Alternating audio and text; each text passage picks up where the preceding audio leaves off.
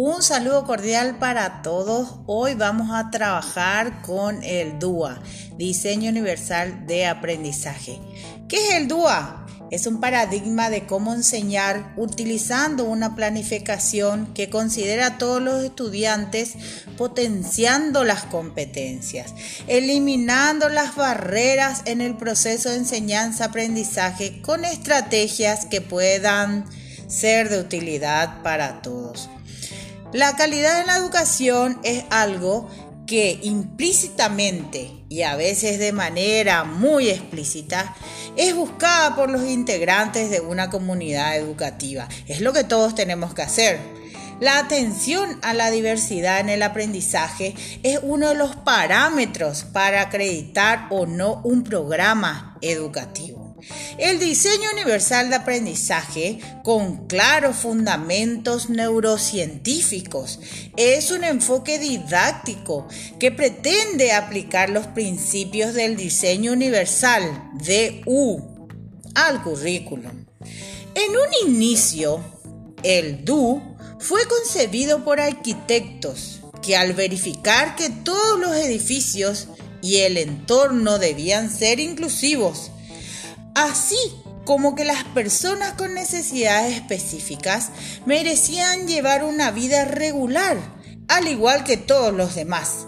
Empezaron a, desarrollar edificios inclusivos. Más adelante, con el tiempo, el DU fue aplicado al ámbito educativo como DUA, Diseño Universal de Aprendizaje, verificándose que los aprendizajes también deben contar con diseños universales y que los alumnos con necesidades específicas de apoyo educativo, ANEAE, deberían encontrar en su medio las facilidades para desarrollarse. El DUA se ha convertido en una propuesta pedagógica que elimina las barreras físicas sensoriales, afectivas y cognitivas de los ANEAE. Así, según Cayó, el DUA propone la atención a la diversidad en el aula y ofrece alternativas de acceso al aprendizaje, rompiendo con la dicotomía entre estudiantes con discapacidad y aquellos sin discapacidad.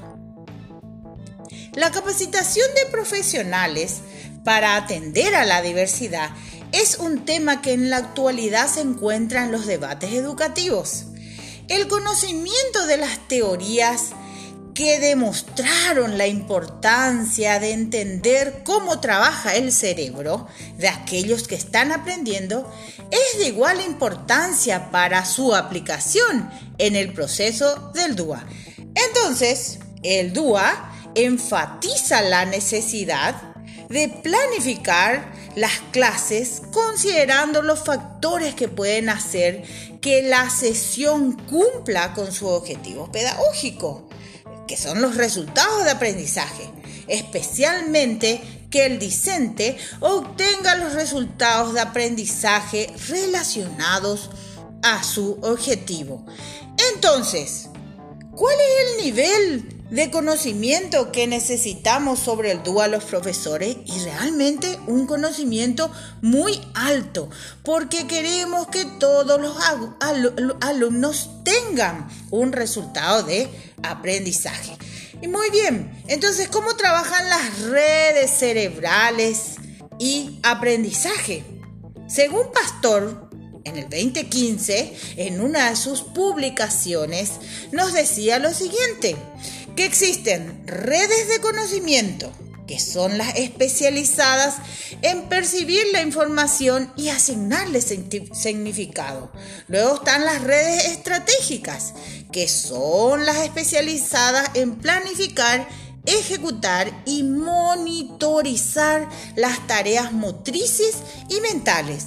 Y por último, las redes afectivas, especializadas en asignar significados emocionales a las tareas, estas relacionadas con la motivación y la implicancia en todo lo que hace al aprendizaje. Y para terminar, te comento que cuando trabajamos con el DUA, Estamos hablando de categorías y subcategorías. Una categoría es proporcionar múltiples medios de representación. Una segunda categoría es proporcionar múltiples medios para la acción y la expresión. Y una tercera y última categoría es la de proporcionar múltiples medios para la motivación e implicancia en el aprendizaje. Si quieres más detalles sobre esto, puedes acudir a la revista paraguaya de educación en su volumen 8. Soy Violeta Rolón y este artículo lo presenté en dicha revista. Nos seguimos escuchando. Hasta luego.